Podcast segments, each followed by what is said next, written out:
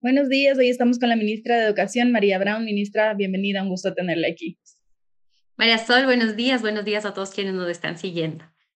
Ministra, empecemos por la duda de todos. Finalmente regresan las clases presenciales, ha habido este cambio en las decisiones del COE, eh, ¿eso qué implica para eh, Quito, Guayaquil, que además Guayaquil ha sido como una zona problemática en ese sentido? Eh, ¿En qué estado estamos? Bueno, el día de ayer eh, aprobó el COE Nacional una propuesta de avanzar un paso más hacia la presencialidad eh, en vista de que la situación epidemiológica ha mejorado sustancialmente. Ustedes han podido ver, los casos de COVID se han reducido significativamente y sobre todo algo que nos da mucha tranquilidad, eh, prácticamente ya no se ve nuevos contagios de variante Delta, sino que podemos decir que ya ah, es dominante la variante Omicron, que si bien es más contagiosa también, provoca menos hospitalizaciones y menos complicaciones en la salud de las personas, sobre todo de quienes están vacunados y también en vista de un incremento en, en lo que es la vacunación de la población en edad escolar, que ya hemos superado el 60.5% de nuestros niños de 5 a 12 años con las dos dosis. Todavía tenemos ahí un trabajo que hacer, un llamado a la comunidad para que vayan a vacunarse. En ese sentido, se ha planteado dos escenarios. Un escenario para el régimen Costa, Galápagos, que termina el año lectivo en las instituciones educativas fiscales el 11 de marzo. Todavía nos quedan unas semanitas, pero estamos entrando a procesos de evaluación, a procesos de fin de año, eh, sobre todo los estudiantes de bachillerato que tienen algunas actividades previstas al finalizar el año. En la costa, lo que se ha decidido es no realizar cambios a las directrices que ya fueron emitidas el 22 de enero.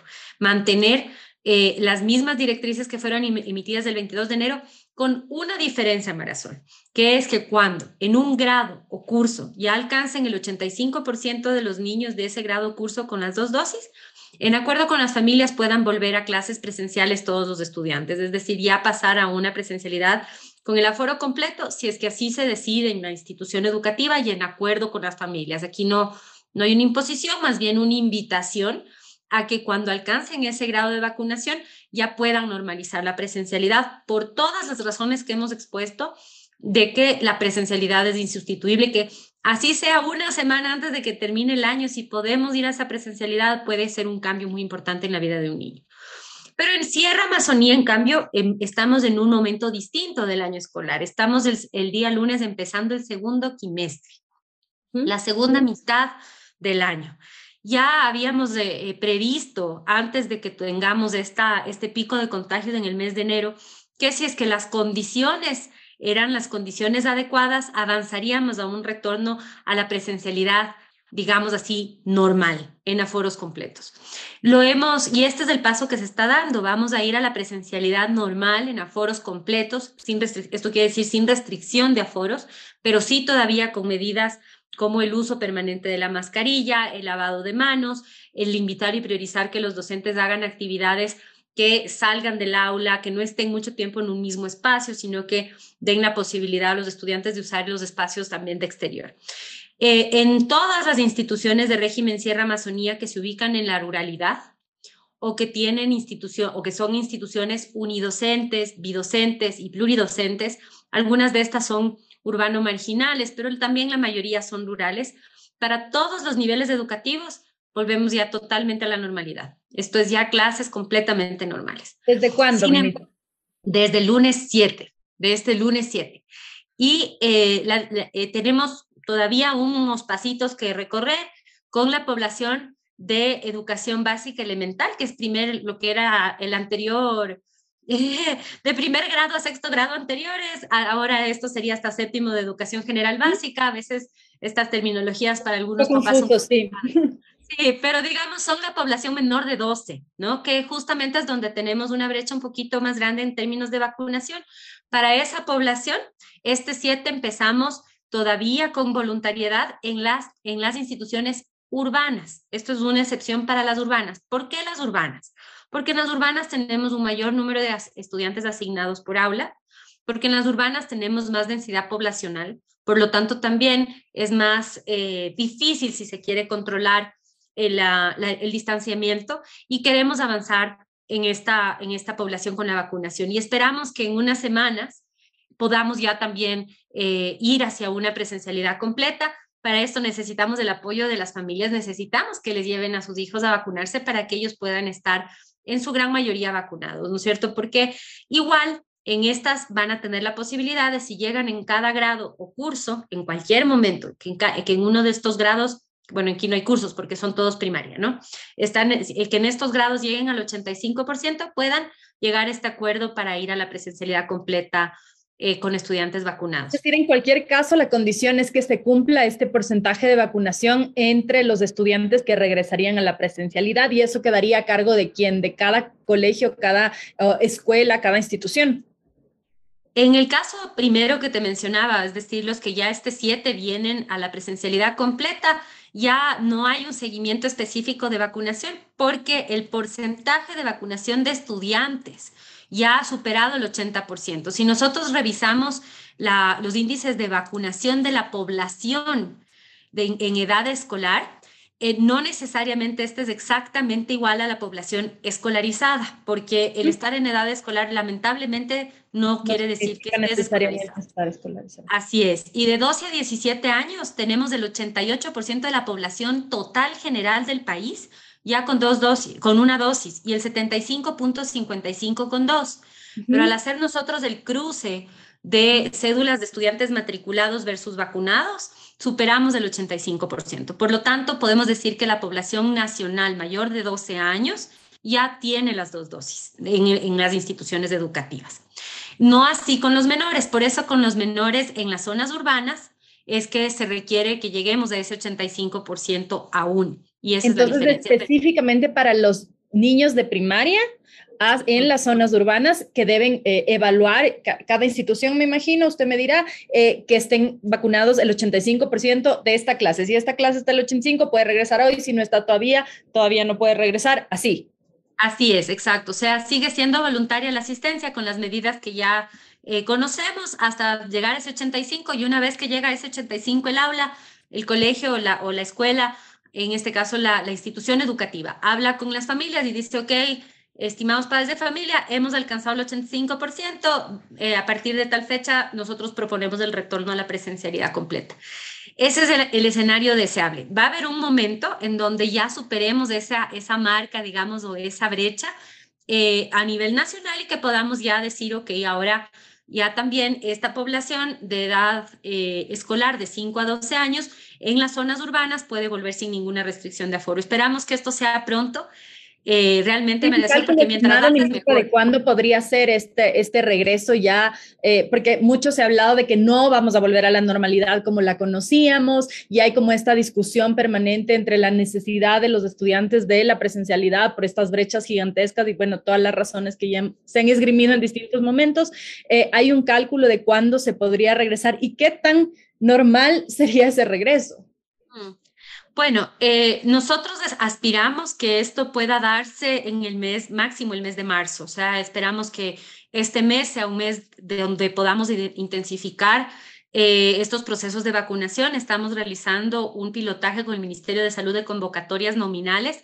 Como hemos podido cruzar las bases de datos de estudiantes matriculados versus vacunados, sabemos en qué institución educativa está, cómo se llama y quién es cada estudiante que ha sido vacunado o todavía no. Entonces le podemos llamar prácticamente por teléfono a cada uno de ellos o, contactarnos con su representante legal, hacer un seguimiento de por qué nos está vacunando. Y este ejercicio es un ejercicio que estamos iniciando en la zona 8, que es Guayaquil, Durán y San Borondón, en donde tenemos una brecha más grande. Estamos haciendo un pilotaje con, con el Ministerio de Salud para ver si esto nos ayuda a incrementar el número de vacunaciones diarias de niños eh, más, porque cuando hicimos una semana específica para vacunación, no tuvimos la concurrencia que hubiéramos querido. Los padres de familia no han priorizado o en esa semana no lo, hicieron la vacunación de, de sus hijos, entonces estamos explorando estas otras alternativas más personalizadas, si se quiere. ¿A qué normalidad volvemos? Marisol, yo espero con, con todo de, corazón que no volvamos a exactamente lo mismo que había antes de la pandemia, porque debe cambiar? Debe cambiar, deben cambiar muchas cosas y, y, una de las de lo que hemos estado proponiendo desde el ministerio, que tal vez es de lo que menos se habla, pero yo diría que probablemente es lo más importante, es una transformación integral de cómo educamos en el país. ¿Qué se prioriza en el currículo nacional? Tenemos un currículo vastísimo, enorme, con una cantidad de información, contenidos, destrezas que pensamos son importantes para nuestros niños. Es, es un currículo técnicamente potente, fuerte, robusto, reconocido a nivel internacional, pero es extensísimo. Y creo que sí hay que hacer un ejercicio, y lo hemos hecho, de identificar algunas áreas de priorización.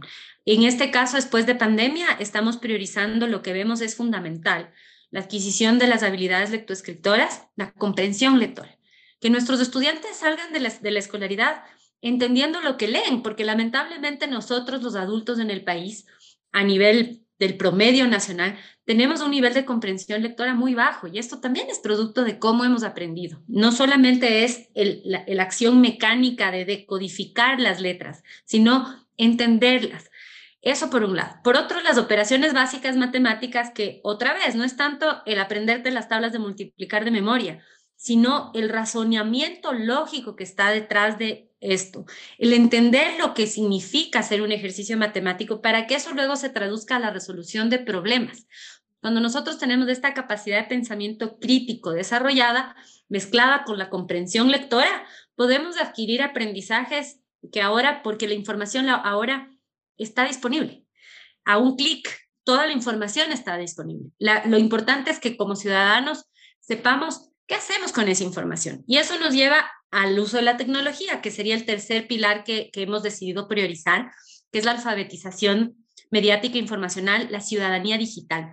Tenemos una tecnología que está aquí para quedarse, la conectividad que tiene que seguir incrementando, una de las, eh, de las prioridades del presidente de la República, llegar con más conectividad al país.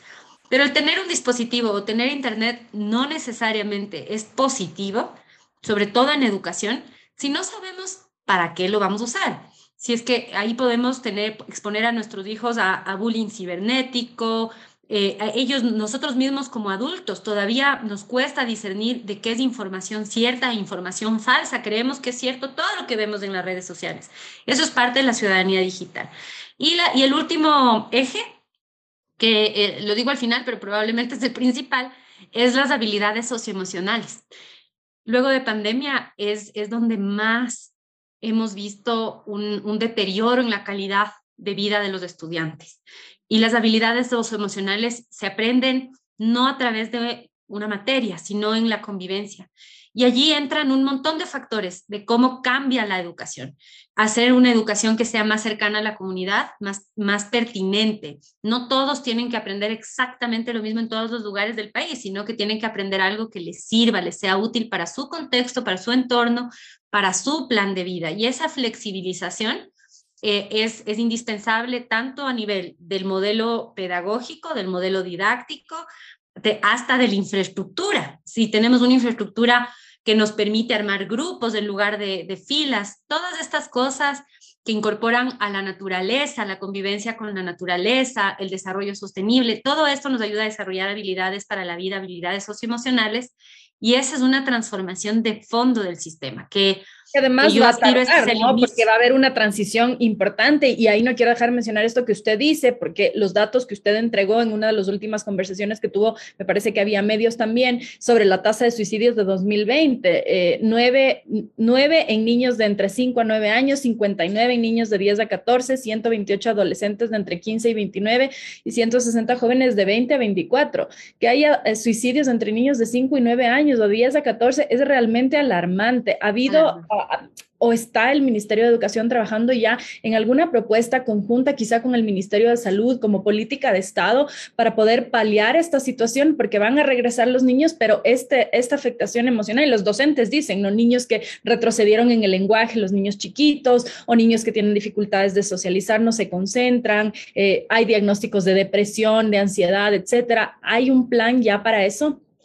Sí, María Sol, tenemos eh, una, un el liderazgo realmente que hay que reconocer más allá de la vacuna que es público ¿no? y, que, y que ha sido tan reconocido internacionalmente, la ministra Garzón ha hecho una excelente labor en diseñar un plan decenal de salud.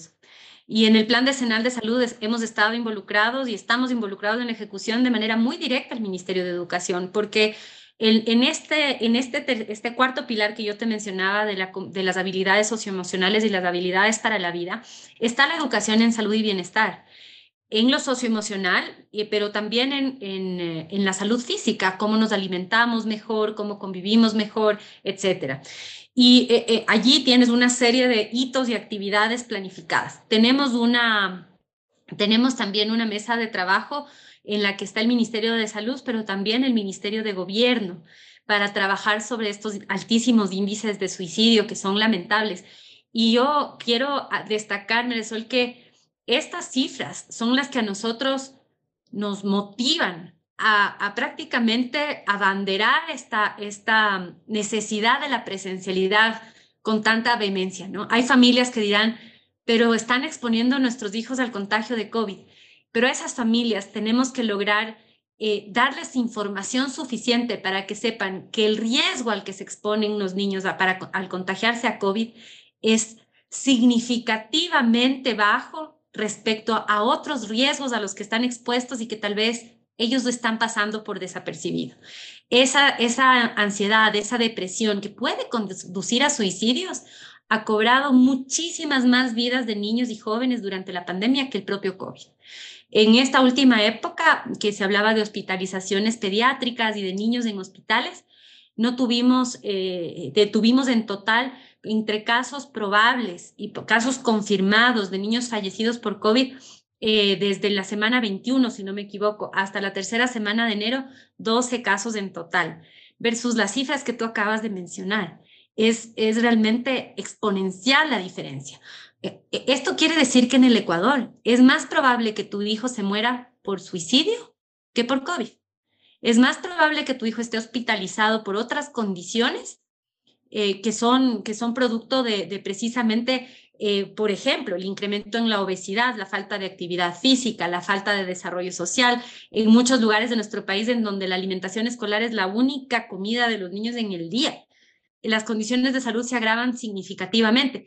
Más probable es que tengas afectaciones o que uno de nuestros niños tenga afectaciones por todos estos elementos que por COVID y peor aún por COVID contraído en las escuelas. Vemos que los niños que están contagiados o que se han contagiado típicamente o no, no están vacunados porque son, no están en edad escolar, porque además de esas cifras es de niños desde cero años, más o menos la mitad eh, de esos 12 que te acabo de decir no están escolarizados, son menores de cinco años.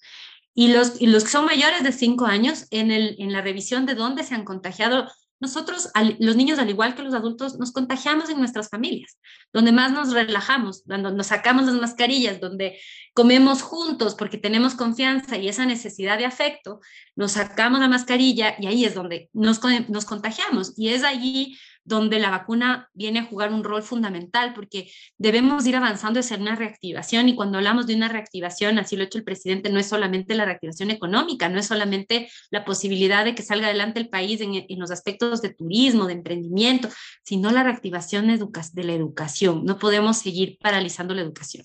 Pero entonces, ministra, sí, eh, eh, no, no me queda muy claro en qué consiste este plan para trabajar con los niños en salud mental, porque uno de los problemas más grandes que se han reportado es la, la dificultad de acceder, no solamente de niños, adolescentes o jóvenes, sino en general, por el costo que tiene una terapia psicológica en caso de que se necesite atención psiquiátrica o medicación, etcétera, eh, es aún más complejo. Digamos, este, este, esta propuesta desde el Ministerio de Salud y que están trabajando en conjunto con el Ministerio de Educación va a contemplar también esta asistencia psicológica permanente y que quizá no solo aborda a los niños, sino también a los profesores que van a regresar en condiciones también complicadas para ellos. Sí, es, sí eh, aborda varios componentes. Eh, uno es el trabajo fundamental que realizan los profesionales de departamentos de consejería estudiantil.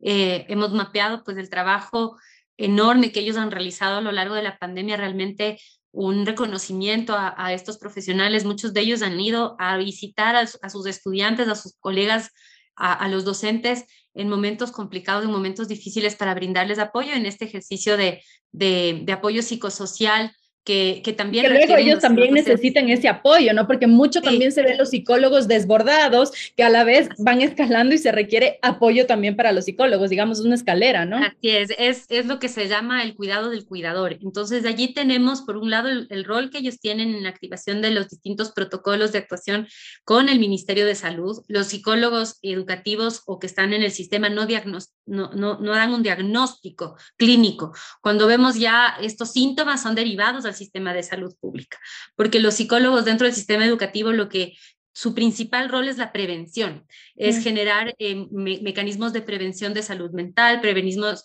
mecanismos de prevención de violencia intrafamiliar, por ejemplo. Y tiene, tenemos una serie de estrategias que hemos diseñado, construidas sobre la base de experiencias previas. No es, esto tampoco es eh, una cosa que uno diría, eh, es que nos estamos inventando el agua tibia. No, al contrario, hemos, hemos vivido ya otras otras emergencias en donde el ministerio ha desarrollado guías eh, de apoyo psicosocial y autocuidado, comunidades de cuidado y protección, que nos permite también tener esta contención. Pero, y esto va de la mano con esta transformación del sistema educativo que yo te hablaba hace un momento. Cuando nosotros hablamos de un sistema educativo más cercano a la comunidad, un sistema educativo en donde las familias se involucran, en donde los docentes tienen comunidades de práctica, este cambio, digamos, de chip de, cómo trabajamos en el sistema educativo, dejando de ser un sistema en donde el docente llega desprendido de esa realidad, da una, dicta una cátedra, ¿no? Da la clase, dicta la información y se va. Eh, se tiene que ir transformando, y ya lo ha hecho en gran medida, pero tiene que seguir transformándose este, a este espacio de cuidado, este espacio de convivencia que está inserto en una ciudad, está inserto en una comunidad, no es ajeno a lo que pasa por fuera de esa, de esa ciudad y por lo tanto el, el, permitir que, que se generen estos lazos comunitarios alrededor de una escuela es algo que se ha perdido y que hay que recuperar. ¿Qué estamos haciendo? Primero, tenemos algunas instituciones donde ya este modelo transformador está siendo implementado con acompañamiento de un especialista en territorio para generar escuelas modelo a nivel nacional. Ya tenemos más de 90 y estas nos permiten... Eh, que nos permite primero que sean como unas escuelas, porque los otros docentes pueden visitar, ver cómo funciona y nosotros a su vez medir, eh, cuantificar eh, los efectos que tienen estos, estos cambios, tanto en los aprendizajes como en los docentes y en la calidad de vida en general. ¿Qué cambia, ministra? ¿Perdón? ¿Qué cambia en estos modelos? Uy, eh, que es distinto a lo, a lo que conocemos?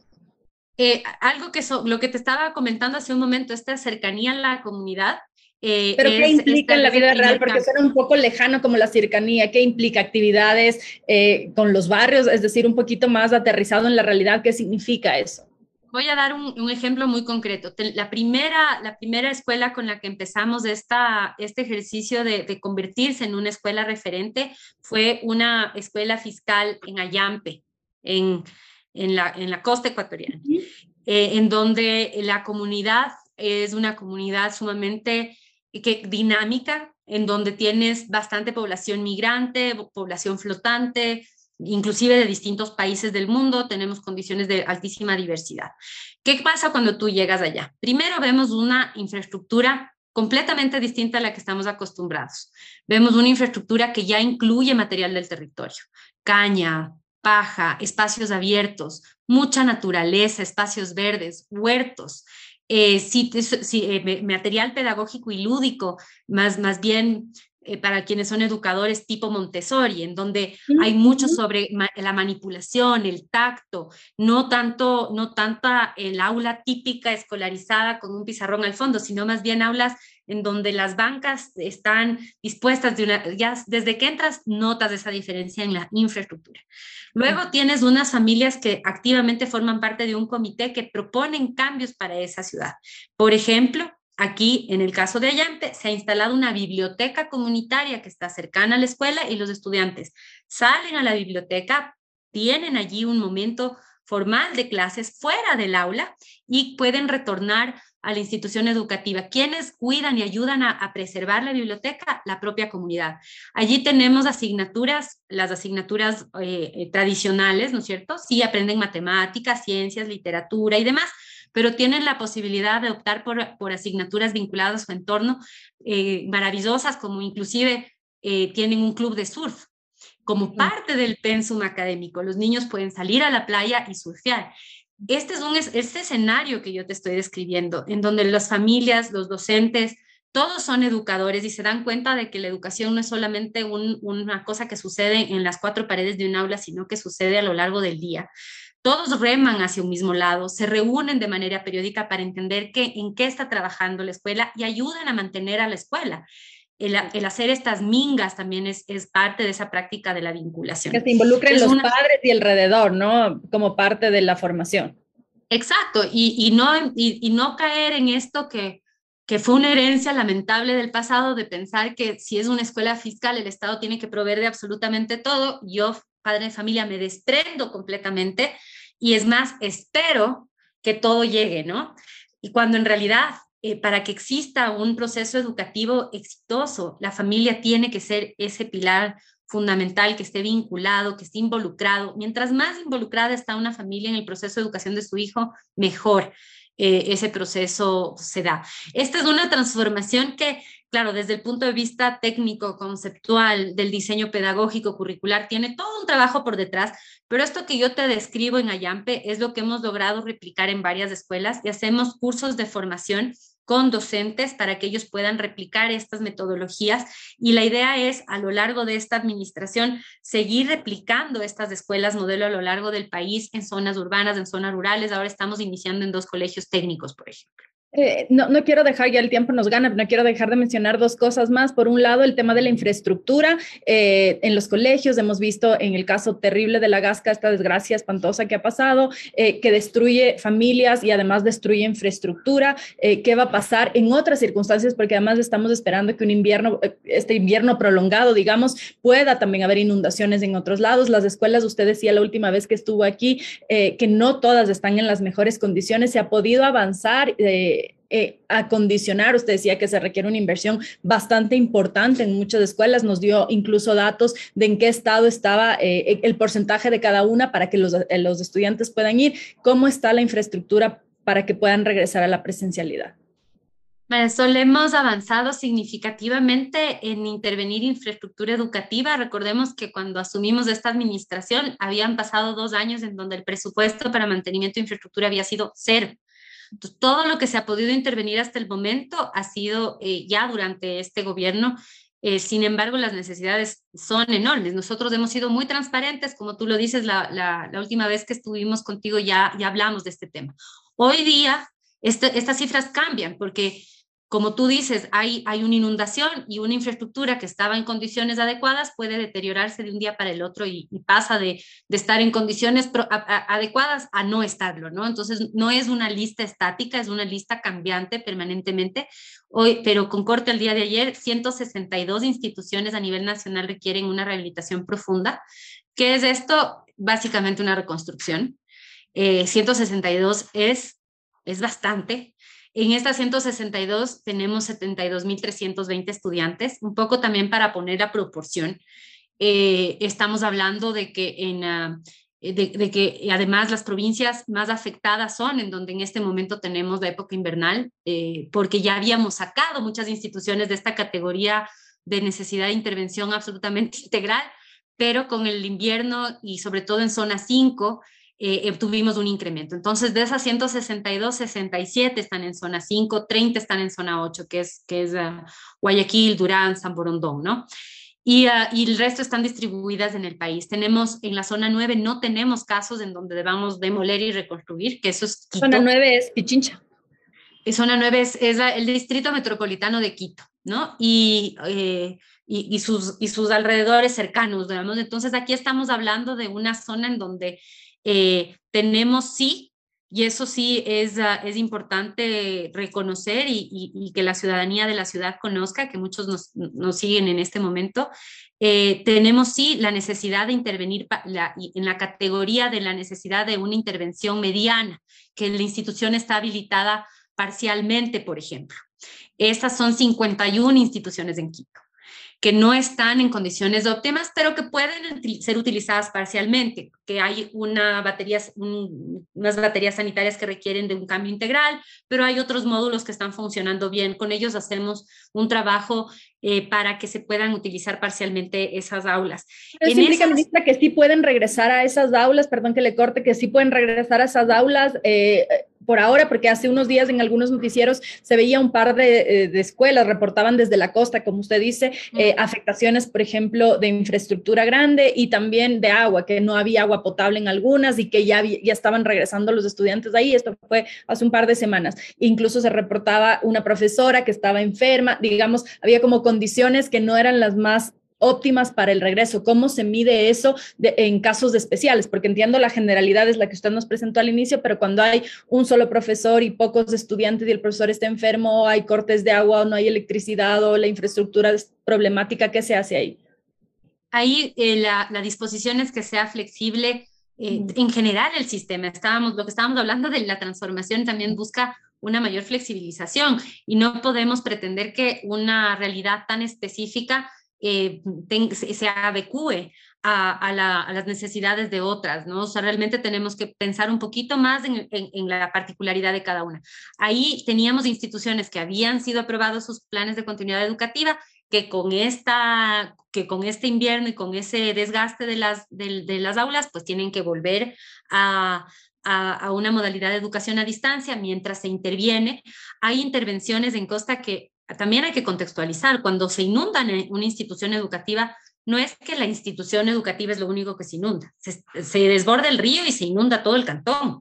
Eh, por lo tanto, las intervenciones son conjuntas con los alcaldes, hemos mantenido las reuniones con ellos, ellos nos apoyan muchas veces en dragados y demás, pero son, son, son, generalmente requieren cambios estructurales mucho más allá de la intervención que puede realizar el ministerio.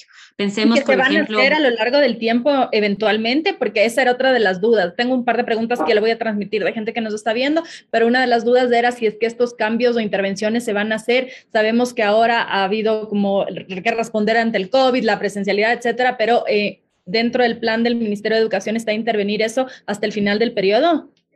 Sí, tenemos un plan de intervención de toda la infraestructura educativa, culminar obras que iniciaron y estuvieron suspendidas entre tres y cinco años para poder también liberar un poco de presión de otras infraestructuras, cerrar infraestructuras que no están adecuadas para sustituirlas con nuevas, pero son planes que tenemos que ir avanzando de manera progresiva, no se puede hacer de la noche a la mañana, pero sí hay cosas que están fuera de las manos nuestras. Eh, te doy un ejemplo, Distrito Monte Sinaí en Guayaquil. Nosotros tenemos que hacer una intervención integral de la infraestructura educativa porque está la gran, la gran mayoría de las instituciones en ese distrito están deterioradas, pero es un distrito que los predios, los terrenos han sido invasiones, no están legalizados. Esto es algo que le compete al municipio.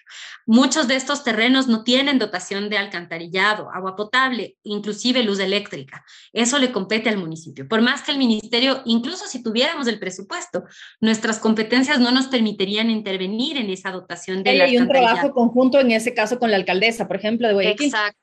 Exacto, y allí eh, sí tenemos que buscar soluciones. Y ahí sí le deja entrar o ahí también le pone, le cierran las puertas, porque después de lo que vimos, sí, hay un diálogo, digamos, eh, porque puede que haya como dos visiones distintas, da la sensación de que el ministerio tiene una visión, la alcaldía otra, entonces es como complicado hablar ahí. Sí, bueno, en este caso fue lamentable que haya una discrepancia en la visión sobre el retorno a la presencialidad, pero de hecho hemos estado trabajando muy cercanamente a la alcaldía. Ya antes de este episodio, el año pasado, suscribimos el convenio para intervenir 20 instituciones de manera conjunta.